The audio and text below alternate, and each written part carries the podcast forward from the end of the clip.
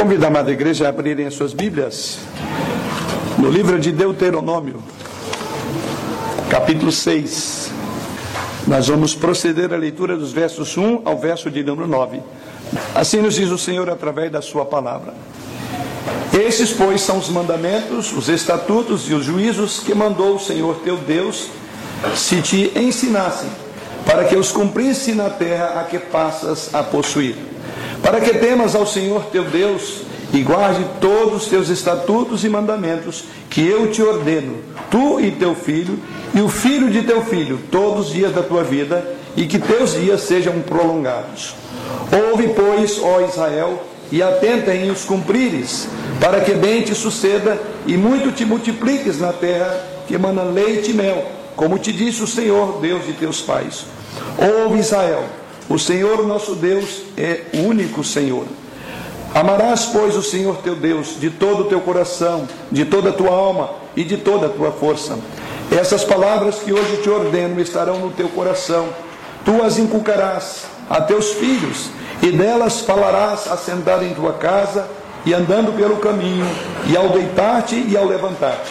Também as atarás como sinal na tua mão, e te serão por frontal entre os olhos, e as escreverás nos umbrais de tua casa e nas tuas portas. Que o Senhor assim nos conduza por meio dessa passagem à meditação desta noite.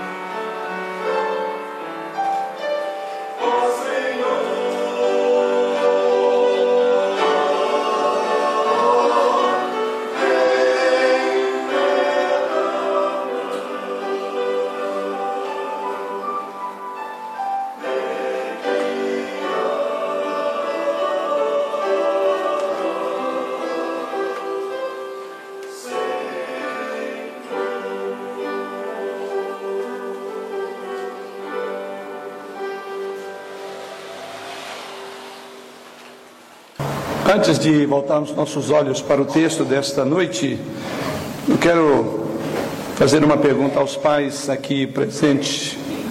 Se você já é pai de uma segunda geração, seja um avô, também vale para você. A pergunta é: o que você mais almeja para o seu filho ou o seu neto? Ou filhos e netos, aquele que tem mais de um?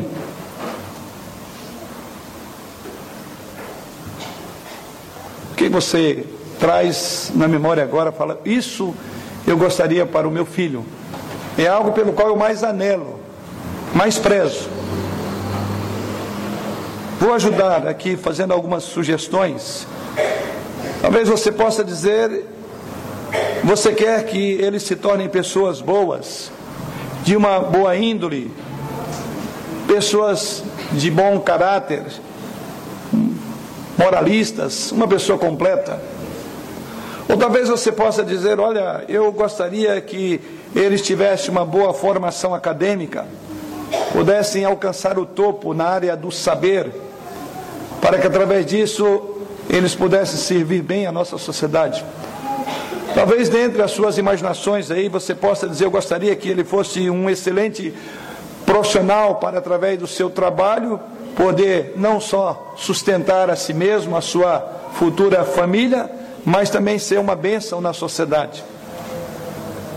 Ou talvez você diga: Eu gostaria que meus, meus filhos fossem felizes e plenamente realizados na vida emocional, afetiva, tendo um bom casamento, uma boa companheira ou companheiro. E que desta forma, como família, como casal, eles pudessem contribuir para a nossa sociedade de alguma forma. Tudo isso soa bem, e eu quero crer que, se não todos esses itens, mas em algum deles você, como pai, deve ter pensado projetando a vida do seu filho e da sua filha. Mas aqui está outra pergunta: em que isso tornaria o pensamento nosso, como pais cristãos, diferente de pessoas que não são cristãs? O que eu quero dizer com isto? Pense, por exemplo, os ateus também querem essas coisas para os seus filhos. Ou não querem? Sim. Os agnósticos querem isso para os seus filhos. Os mormons, os budistas, os muçulmanos. Eu quero dizer que, no geral, todas essas pessoas do mundo querem essas coisas para os seus filhos. E a pergunta é: em que que nós, pais cristãos, nos diferenciamos sobre o que nós queremos para os nossos filhos? Isso colocaria os nossos filhos no nível comum de todos os seres humanos. Não que sejam especiais, mas no contexto da nossa passagem. E é exatamente isso que nós vamos olhar. Como cristãos, porém, temos sim um propósito, um foco na vida. Muito mais do que comer, beber, do que vestir-se, do que ter um bom casamento, uma boa profissão, uma boa formação acadêmica, ser bem sucedido, porque nesse sentido nos igualamos a todos. E todas as pessoas que chegaram lá e que têm tudo isso, ainda não chegaram no lugar mais alto. E é exatamente esse o tópico que nós vamos pensar nessa noite.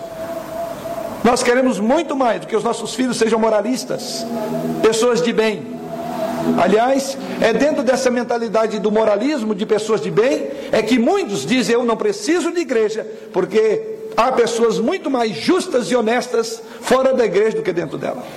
Cuidado então para que você não nivele o que você sonha para o seu filho naquilo que é por baixo. O propósito está aqui no texto. Há algo que diferencia os nossos filhos de todos os filhos, de todos os outros religiosos ou não religiosos. Está no texto: é amar a Deus. É exatamente o foco desse texto. É isso que Deus requer dos pais, conforme vamos ver e já lemos aqui. Deus quer que nós inculquemos, por assim dizer, um profundo amor por Jesus Cristo, o que nenhuma outra religião faz, o que nenhum outro pai faz, nós somos aqui ordenados a fazer como filhos que são da aliança. Este é o propósito: amar e obedecer a Jesus Cristo. Isso significa, irmãos, que o nosso objetivo final, como pai, deve ser muito maior do que essas coisas que mencionei inicialmente. O nosso objetivo como pais é criar filhos que amem a Jesus mais do que todas as coisas, mais do que tudo. Esta é a finalidade, é o propósito da nossa vida. Um dos símbolos de fé da nossa igreja é exatamente esse na sua pergunta, no breve catecismo, e que as nossas crianças aprendem desde, das mais, desde a mais tenra idade. Qual é o fim último do homem? É a glória de Deus.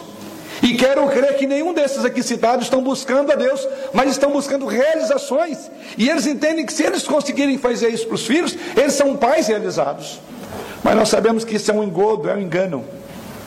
Porque há muitos filhos que chegaram ao apogeu com todas essas expectativas que os pais tinham e chegaram lá, porém são infelizes, porque não atingiram o fim último da vida, que é a glória de Deus. E como já dizia Agostinho, tu nos fizeste para ti, e a nossa alma só encontra repouso quando voltar para ti novamente. É para lá que nós queremos olhar. E é exatamente esse o foco do nosso texto. O nosso objetivo final é criar filhos que amem a Jesus. Esse realmente é o objetivo.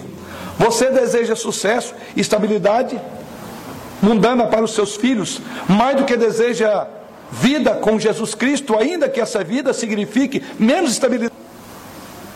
Pai cristão, pense nisso. Você deseja muito mais essas coisas que citei até aqui. Você deseja as mais do que que os seus filhos amem e sirva ao seu Deus. Se você pensa assim, o seu padrão de valor está completamente errado. Nós não podemos desejar algo tão bom, tão maravilhoso e maior do que que os nossos filhos amem a Jesus, amem a Deus. E é exatamente assim que nós olhamos para o texto. Uma vez que estabelecemos que este é verdadeiramente o nosso principal objetivo, só então podemos responder a pergunta: como então poderemos educar as crianças de maneira que elas amem Jesus acima de tudo? E o texto dessa noite fala-nos exatamente sobre isso, educando nossos filhos no amor de Deus. Dentro dessa perspectiva, vamos então orar.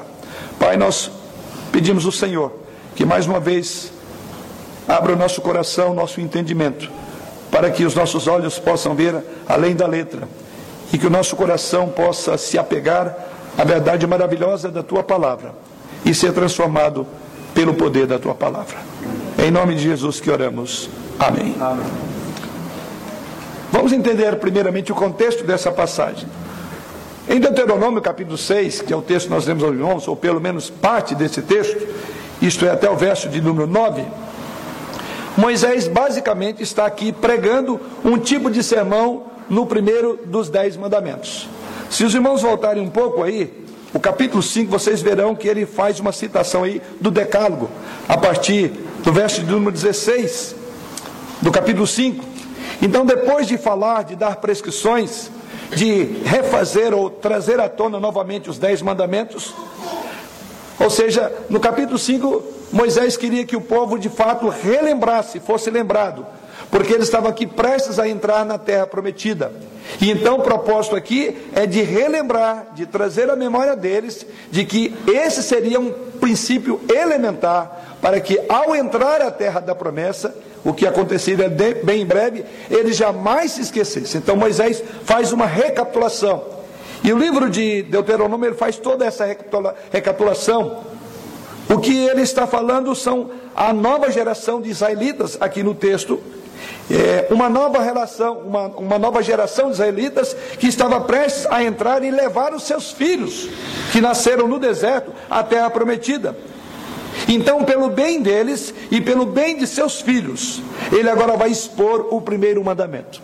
Na verdade, o que nós temos no capítulo 6 aqui é uma explicação do primeiro mandamento. Se no capítulo 5 ele listou os mandamentos, aqui ele começa então a catalogar e ele começa a trabalhar mandamento por mandamento. Então o tema do capítulo 6 tem a ver com o primeiro mandamento. E assim nós vamos enxergar isto. Ele diz lá no verso de número 2: Para que temas ao Senhor teu Deus e guarde todos os seus estatutos e mandamentos que eu te ordenei ou que eu te ordeno, tu e teu filho, e o filho de teu filho, todos os dias da tua vida, e que teus dias sejam prolongados. E aí ele faz um chamamento e diz: Ouve, pois, ó Israel, e atenta em os cumprires, para que bem te suceda, e muito te multipliques na terra, que emana leite e mel, como te disse o Senhor Deus de teus pais. Aí a partir daí, ele agora faz uma afirmação. E ele diz lá: ouve, verso 4, Israel, o Senhor nosso Deus é o único Senhor. Esta passagem tem muito a nos ensinar sobre a criação de filhos, porque essa passagem vai trabalhar exatamente sobre o primeiro mandamento: Deus é o único Senhor. É a primeira afirmação do Decálogo: não terás outros deuses diante de mim. O segundo mandamento: não farás para ti imagem de escultura. E lamentavelmente algumas pessoas passam desapercebido e não vê uma diferença desses dois mandamentos. E esse primeiro mandamento está falando da singularidade de Deus. Então Deus é singular, ele não admite que haja outras, outros deuses. E o segundo mandamento fala da espiritualidade de Deus. Ele não pode ser concebido em forma humana. Daí porque ele diz: Não terás outros deuses diante de mim. Então, o primeiro mandamento chama atenção para aquilo que era de mais precioso na mente de um judeu. É a importância de ter um conceito correto de quem é Deus para a vida dos pais, para que assim eles pudessem então transmitir aos seus filhos. E a primeira coisa que nós podemos aprender desse texto na educação dos nossos filhos, que nós devemos ter primeiramente uma vida correta. A maneira de educar é nós mesmos sendo um exemplo e um padrão para esses nossos filhos. Veja exatamente isso que Moisés se preocupa nesses três primeiros versículos do texto lido, irmãos.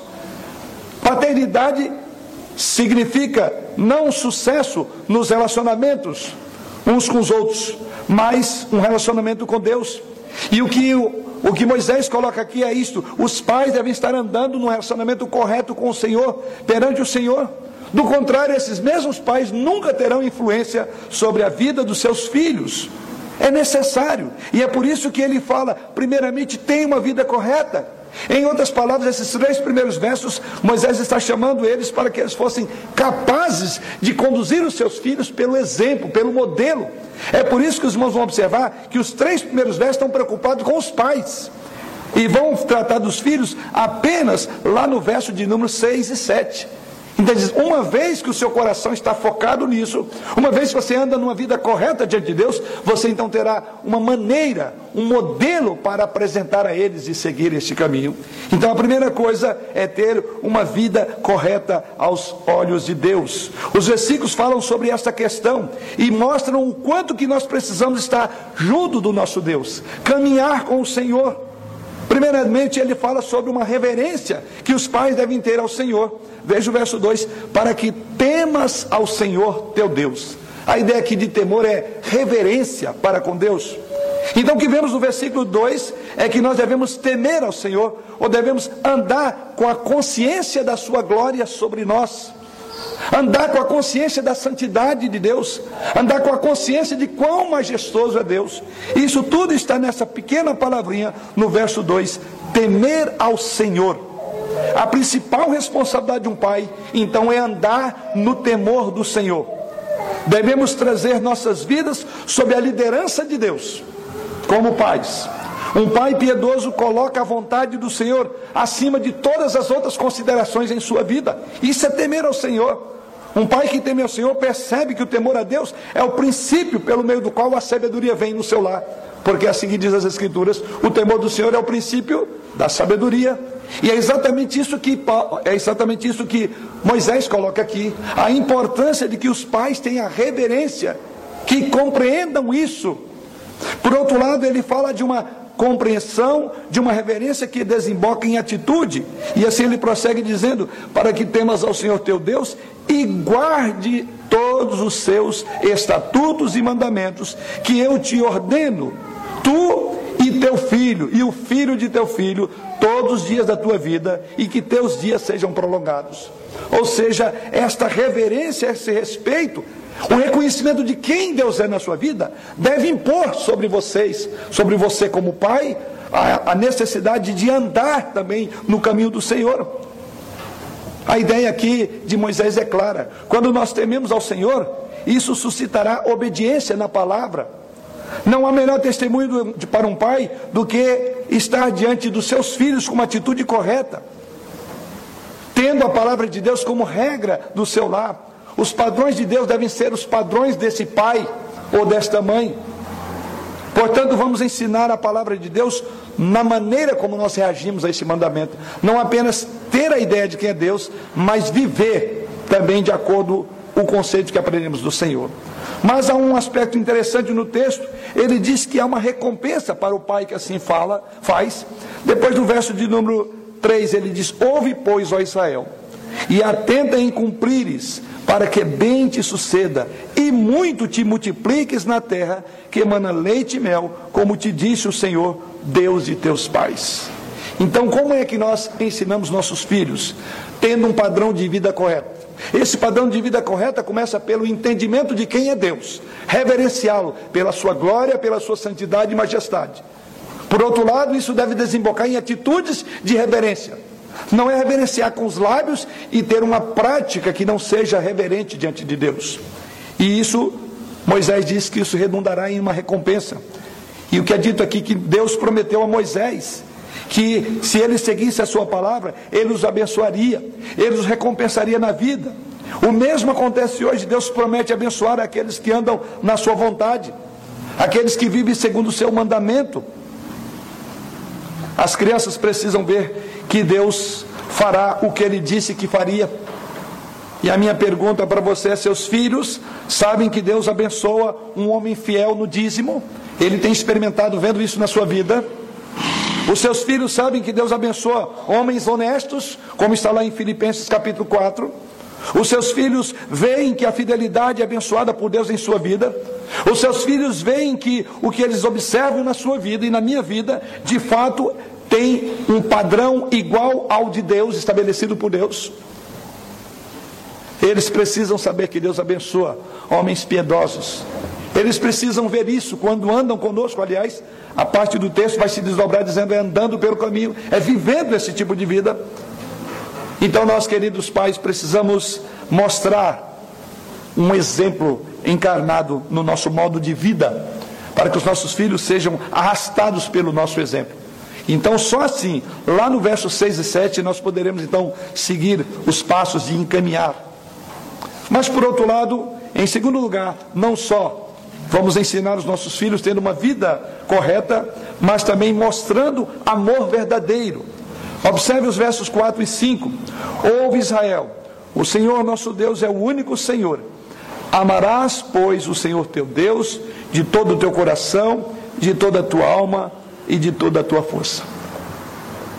Eu ensino meu filho compreendendo o caráter de Deus e manifestando o caráter de Deus na minha vida com eles. Em segundo lugar, eu vou ensinar meus filhos mostrando o amor verdadeiro por esse Deus. E é por isso então que os versos 4 e 5 ele diz: Ouve Israel, o nosso Deus é o único Senhor, amarás, pois, o Senhor. Novamente, isso pode parecer não ter muito a ver com paternidade. Amar o Senhor o que, que tem a ver com a nossa paternidade? Mas na verdade aqui é o cerne de toda a questão que Moisés coloca.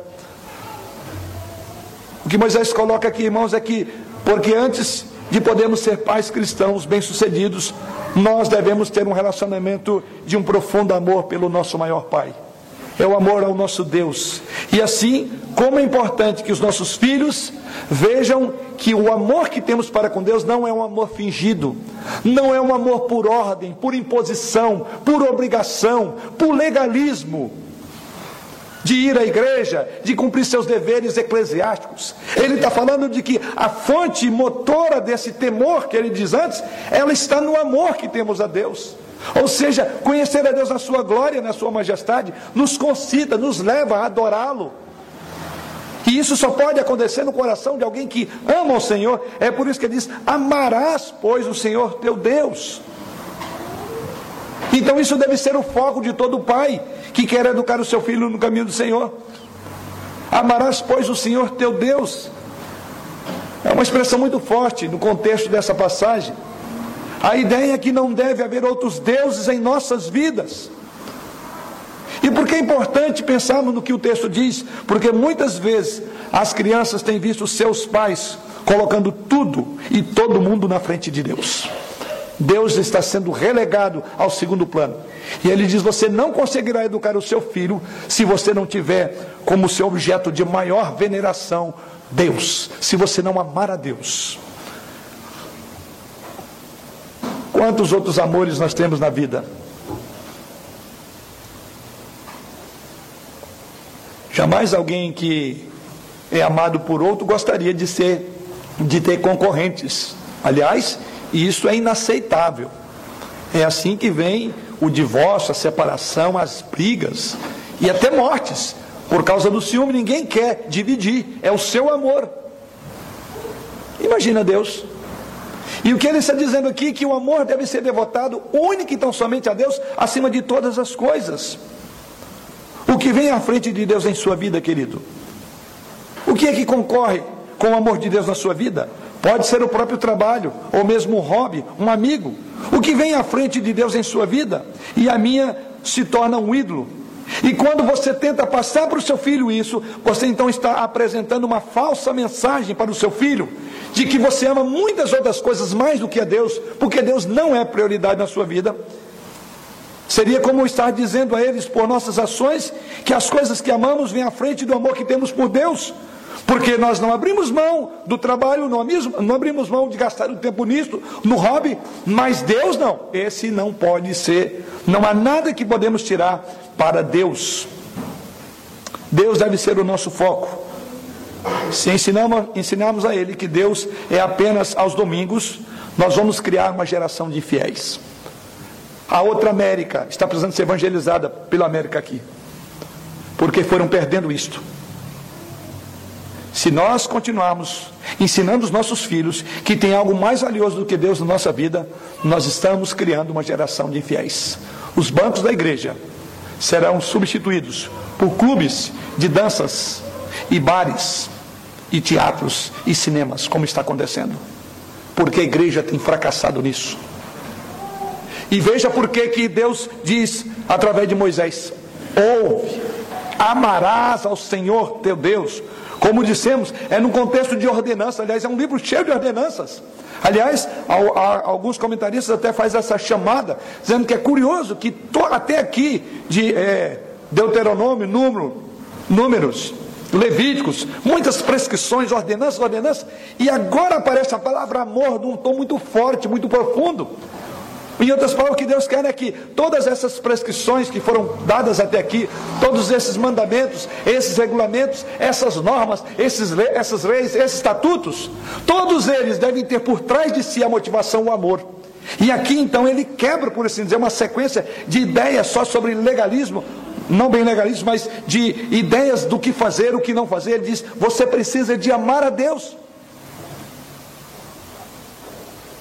Deus deve ser a nossa fixação última. Este amor a Deus é para nos motivar em todas as áreas da vida. O nosso amor por Deus, como pais, deveria consumir totalmente a nossa vida.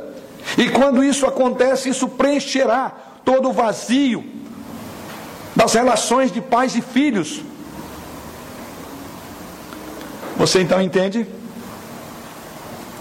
Só podemos educar os nossos filhos quando nós temos temor, quando reverenciamos, respeitamos a Deus como de fato Ele é revelado nas Escrituras. E esta reverência desemboca no amor verdadeiro demonstrado. Mas em último lugar, versos 6 a 9, há outro aspecto no modo de ensinar os nossos filhos, e assim nos diz a palavra do Senhor. Essas palavras que hoje te ordeno estarão no teu coração Tu as inculcarás a teus filhos, e delas falarás assentado em tua casa, e andando pelo caminho, e ao deitar-te, e ao levantar-te. Também as atarás como sinal na tua mão, e te serão por frontal entre os olhos, e as escreverás nos umbrais de tua casa e nas tuas portas. Você também precisa de ser um bom instrutor. Assim você educará Primeiramente, você é um aprendiz. Você tem que amar a Deus, você tem que reverenciar a Deus, porque o modo como você ama, o modo como você respeita a Deus, você já está ensinando o teu filho sem palavra alguma. Mas aqui ele diz: você também tem que traduzir isso de uma forma a dedicar tempo para educar ele nesse caminho. Aqui é a ideia de pastoreio. Ele diz: isso que já está no teu coração, algo que eu já coloquei, essas coisas agora você tem que inculcar, passar aos seus filhos. Nesses versos aqui, 6 a 9, Moisés mostra a relação da palavra de Deus com a paternidade de sucesso. Devemos tomar a palavra de Deus e torná-la o principal motivador no processo da nossa paternidade. Observe algumas coisas que devemos fazer em relação à palavra. Primeiramente, nós devemos guardá-la no nosso coração. Veja o verso de número 6. Essas palavras que hoje te ordeno estarão no teu coração. Isto é, a palavra deve estar em mim. A palavra deve mudar-me. Se eu espero que minha vida tenha impacto na vida dos meus filhos, eu devo ser transformado pelo poder da palavra. Eu mesmo sou transformado por aquilo que ensino e prego. Do contrário, eu não posso esperar que a palavra produza algo mais no coração dos meus filhos do que tem produzido em mim. E mais uma vez ele diz: elas estarão no teu coração. Nada pode acontecer através de mim sem que aconteça primeiro em mim. nada através de mim sem que aconteça primeiro em mim. A palavra tem que habitar no nosso coração. Portanto, é essencial que os pais tenham um tempo pessoal de oração. Os pais precisam dedicar o estudo da Bíblia com seus filhos. Você, como pai, precisa crescer para poder ajudar o seu filho a crescer também espiritualmente.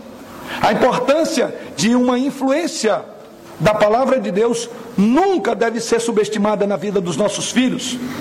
Se de fato esperamos criar filhos piedosos, primeiramente devemos, devem existir pais piedosos, em que a palavra esteja habitando no coração deles. Os puritanos já tinham esse pensamento. Se queremos ver a igreja de Deus nutrida, temos que começar alimentando as nossas casas. É lá que tudo começa. O primeiro contato com a palavra que as crianças têm são em casa.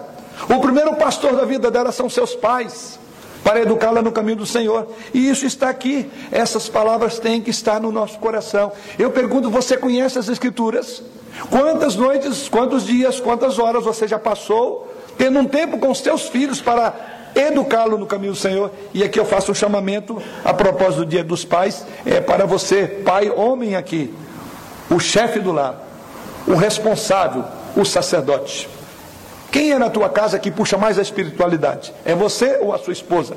Quem é que mais se preocupa com o serviço religioso na igreja em relação aos seus filhos? É a tua esposa que te motiva ou é você o primeiro a levantar? Quem é que é o primeiro a pegar as escrituras sagradas e aplicá-la no cotidiano da casa? Você ou a sua esposa? Pais, vocês sabem disso, é responsabilidade nossa. Não há educação que mude corações que não seja através da palavra. Essa tem sido a minha experiência. Talvez o irmão diga, talvez o pastor tenha uma facilidade, habilidade de achar os textos. Não precisa disso. Até mesmo porque quando eu vou falar com os meus filhos, não tem sermão de três pontos, não tem tema, não tem um título que eu vou dar. Mas tem um assunto, e aquele assunto as escrituras cobrem ele. E o que é que o pai tem que fazer? Ir atrás do assunto, procurar para depois educar os seus filhos. A palavra tem que estar no nosso coração. Como podemos esperar que a palavra produza efeito no coração do filho se nem eu conheço a palavra? Erramos muitas vezes como pais, não conhecendo as Escrituras. E às vezes somos envergonhados pelos nossos próprios filhos, quando eles conhecem muito mais da Escritura do que nós mesmos. E aqui Moisés diz que não seria assim. Veja que tinha uma geração que nascera toda no deserto, durante toda a peregrinação, estava prestes a entrar na terra prometida, e Moisés reafirma: a palavra deve continuar no coração dos pais, para transmitir aos seus filhos. E aí o verso 7 a 9 ele diz: Estando no teu coração, agora sim, tu as inculcarás a teus filhos. Ou seja, agora devemos compartilhar a palavra.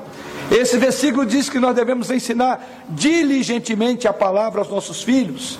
E o termo diligente aqui significa aguçar ou afiar. Carrega a ideia de esfaquear, penetrar algo com uma faca. Assim, diz que o treinamento bíblico ele é penetrante, como uma faca que aprofunda aonde ela é colocada. E diz que assim é a palavra. Como você pode fazer com que a palavra penetre o coração do seu filho, tal qual uma faca? Então ele dá todo o procedimento. A ideia do texto, então, que ele começa a transmitir é você vai falar assentado em tua casa, andando pelo caminho, verso 7, ao deitar, ao levantar. Ou seja, é a ideia de continuidade, de persistência, de tempo que exige. Ah, tempo, pastor, eu não tenho tempo. Será? Tempo a gente faz. Eu acho que o problema nosso não é tempo. Nosso problema chama o que é prioridade na minha vida. Que tempo a gente tem até demais. Aliás, a Bíblia diz que tem tempo para tudo, para todo propósito debaixo do céu. Agora a questão é a seguinte: na sua agenda, o tempo de comunhão com o Senhor, para colocar no seu coração. E o tempo que você demanda com Bíblia, Escritura Sagrada e oração para educar o seu filho, é que determina o que é mais importante na sua vida. Se é a resposta aquelas primeiras colocações que fiz aqui, o que você quer para o seu filho? O que você quer que ele seja? Ele pode não ser nada daquilo que a gente colocou aqui, se ele for um filho de Deus, ele é tudo. Porque quem tem Cristo tem tudo, tem tudo. E quem não tem Cristo não tem absolutamente nada. É uma questão de valores. É uma questão de coração. A Bíblia diz: onde estiver o teu tesouro, ali estará o teu coração. Se o coração do pai é mesquinho, ele vai ensinar o filho a ser mesquinho. Se o coração do pai está colocado em coisas e bens, os filhos serão assim. Não é diferente. Porque a piedade, ela é encarnada, queridos. A piedade é vivida. Os nossos filhos precisam de ver homens piedosos tramitando dentro da casa. Homens piedosos indo para a igreja, indo para reuniões de homens. Homens piedosos comprometendo-se com o reino de Deus, evangelizando o bairro, trabalhando no, no reino do Senhor. É assim que os nossos filhos poderão assumir a igreja o amanhã e fazer a mesma coisa. Devemos ajudá-los com base na palavra de Deus. Devemos ser perspicaz quando se trata de viver a vida do lar não devemos ensiná-lo através de exclamações dogmáticas, mas devemos ensiná-lo através de uma vida de piedade andando com o Senhor. É exatamente a ideia que subjaz a esses versos aqui. É assentado, é deitado, ou seja, é no dia a dia, na informalidade. A ideia aqui é que religião formal não leva ninguém para o céu. A formalidade do domingo, de pegar uma Bíblia, de abrir um texto no domingo, não faz diferença nenhuma. O que ele está dizendo é que é na informalidade, é a Bíblia que está no coração. É por isso que ele diz: Tu as inculcarás, porque ela estará no teu coração. Não estará no púlpito da igreja no domingo, não estará na escola dominical quando as professoras darão aula para as crianças, mas elas estarão no teu coração. E você não tem como arrancar o seu coração, onde você vai, ele está lá. E, ou seja, a palavra está em você. E estando em você, então você vai fazer isso de todas as formas: é andando, é ao deitar, ao levantar, é na informalidade que os nossos filhos mais aprendem. Ou talvez desaprendem. Talvez na teoria nós dizemos, faça isso, mas na prática vivemos outra forma. E é por isso então que Moisés lembra aos pais daquela nação de que eles deveriam ter a palavra no coração e, por sua vez, comunicar aos seus filhos. Porque é somente a palavra que é capaz de transformar, somente a palavra que é capaz de mudar corações, de mudar a perspectiva de vida. Foi exatamente isso que Moisés colocou para o povo. Este versículo diz que nós devemos fazer isso de uma forma insistente também. A ideia aqui de assentado, ao deitar, ao levantar, e a expressão as inscreverás, verso de número 8, também as atarás como sinal na tua mão, e te serão por frontal entre os olhos. Aqueles que entendem que os judeus é, mais religiosos radicais, é a partir daqui que eles então deduziram de formular os seus filactérios, como Jesus Cristo fala ali no Novo Testamento. E Jesus Cristo, inclusive, condena, ou diz que eles queriam ser vistos das pessoas carregando seus filactérios. Quando tive em Israel, em 2010, é curioso que até hoje eles têm esses filactérios. São é, um compartimento feito via de regra de couro de animal, uma caixinha e ao lado dessa caixinha tem uma, uma ponta muito grande de couro também e algumas até ficam até tipo um enfeite, elas são enroladas aqui no braço e você vê o braço todo com essa, essa correia e até chegar aqui, eles colocam, melhor no coração, lá no coração, e eles amarram aqui, e eles chegam lá no muro, diante do muro de Jerusalém, ali eles leem e canta a Torá o tempo todo, canta, é assim que eles fazem. As crianças também são ensinadas nisso. Alguns entendem que é daqui que eles usaram a expressão, tu as atará como sinal na tua mão, e te serão por frontal entre os olhos, que é um outro local onde eles colocam isto. Na verdade, todo aquele ritual desses judeus fanáticos não tem valor nenhum. Porque o texto não está dizendo isso, que você vai andar com uma caixinha, como caixa de promessa, fazendo recitações o dia inteiro. A ideia de frontal é que ela estará na tua consciência, na tua fronte. Noção de valores no coração, ou seja, nas emoções. O que está dizendo que a palavra não é para você pegar um texto e ficar isolando e, e lendo ele o dia inteiro, mas aquilo vai mudar a tua fronte, o teu entendimento, as tuas afeições são tocadas pela palavra. E ele diz: o pai tem que trazer a palavra na consciência e no peito, no coração. Isso sim, aí você é capaz de educar os seus filhos segundo os padrões do Senhor. A palavra de Deus é para ser uma parte de nossas vidas e que devemos dar exemplo aos nossos filhos. Esses versos, como dissemos, foram mal interpretados pelos fariseus, pelos judeus. Porque é muito mais fácil você fazer isso do que tê-la na sua fronte, na tua consciência e no teu coração. E é tudo o que Deus mais exige aqui, que os pais devem honrar ao Senhor. Estamos vivendo uma geração que precisa de exemplos. Como estão escassos modelos. Você olha fora de casa, você não encontra modelo de absolutamente quase nada. Mas mais triste é quando você olha para dentro das casas e talvez tenha dificuldade de encontrar referências. E a educação começa em casa. É bem verdade que nós não temos um país que a educação, ou temos um país cuja educação é uma visão darwinista, uma visão liberalista, os padrões de valores, a família está sendo atacada duramente nas escolas, desde a mais tenra idade até as universidades. Então não temos muita expectativa. Você não tem muito o que fazer nessa área, mas você pode fazer muito, porque quem manda o filho para a escola é você. Você precisa avaliar o currículo da, sua, da escola dos seus filhos. Você precisa de velar pela alma do seu filho quando ele está fora de casa. E isso você pode escolher ainda. Talvez não tenhamos muitas opções, mas ainda é um dever do pai. Não é uma acomodação de colocar numa faculdade ou numa escola de renome. Não estamos atrás de renome, mas uma escola de valores. Existem, poucas, mas existem. E aí volta a primeira pergunta feita lá no início: o que é que você tem procurado para o seu filho? Que tipo de escola você tem procurado? Você conhece a estrutura pedagógica do ensino dado às crianças, os seus filhos pequenos?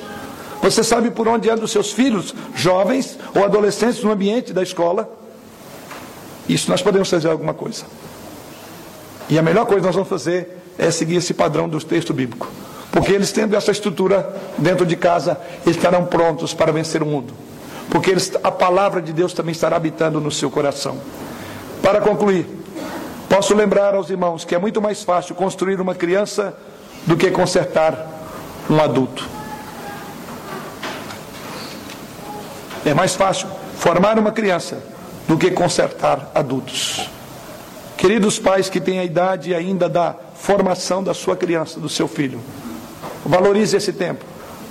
E diga-se de passagem, é o tempo onde os pais pagam o mais alto sacrifício.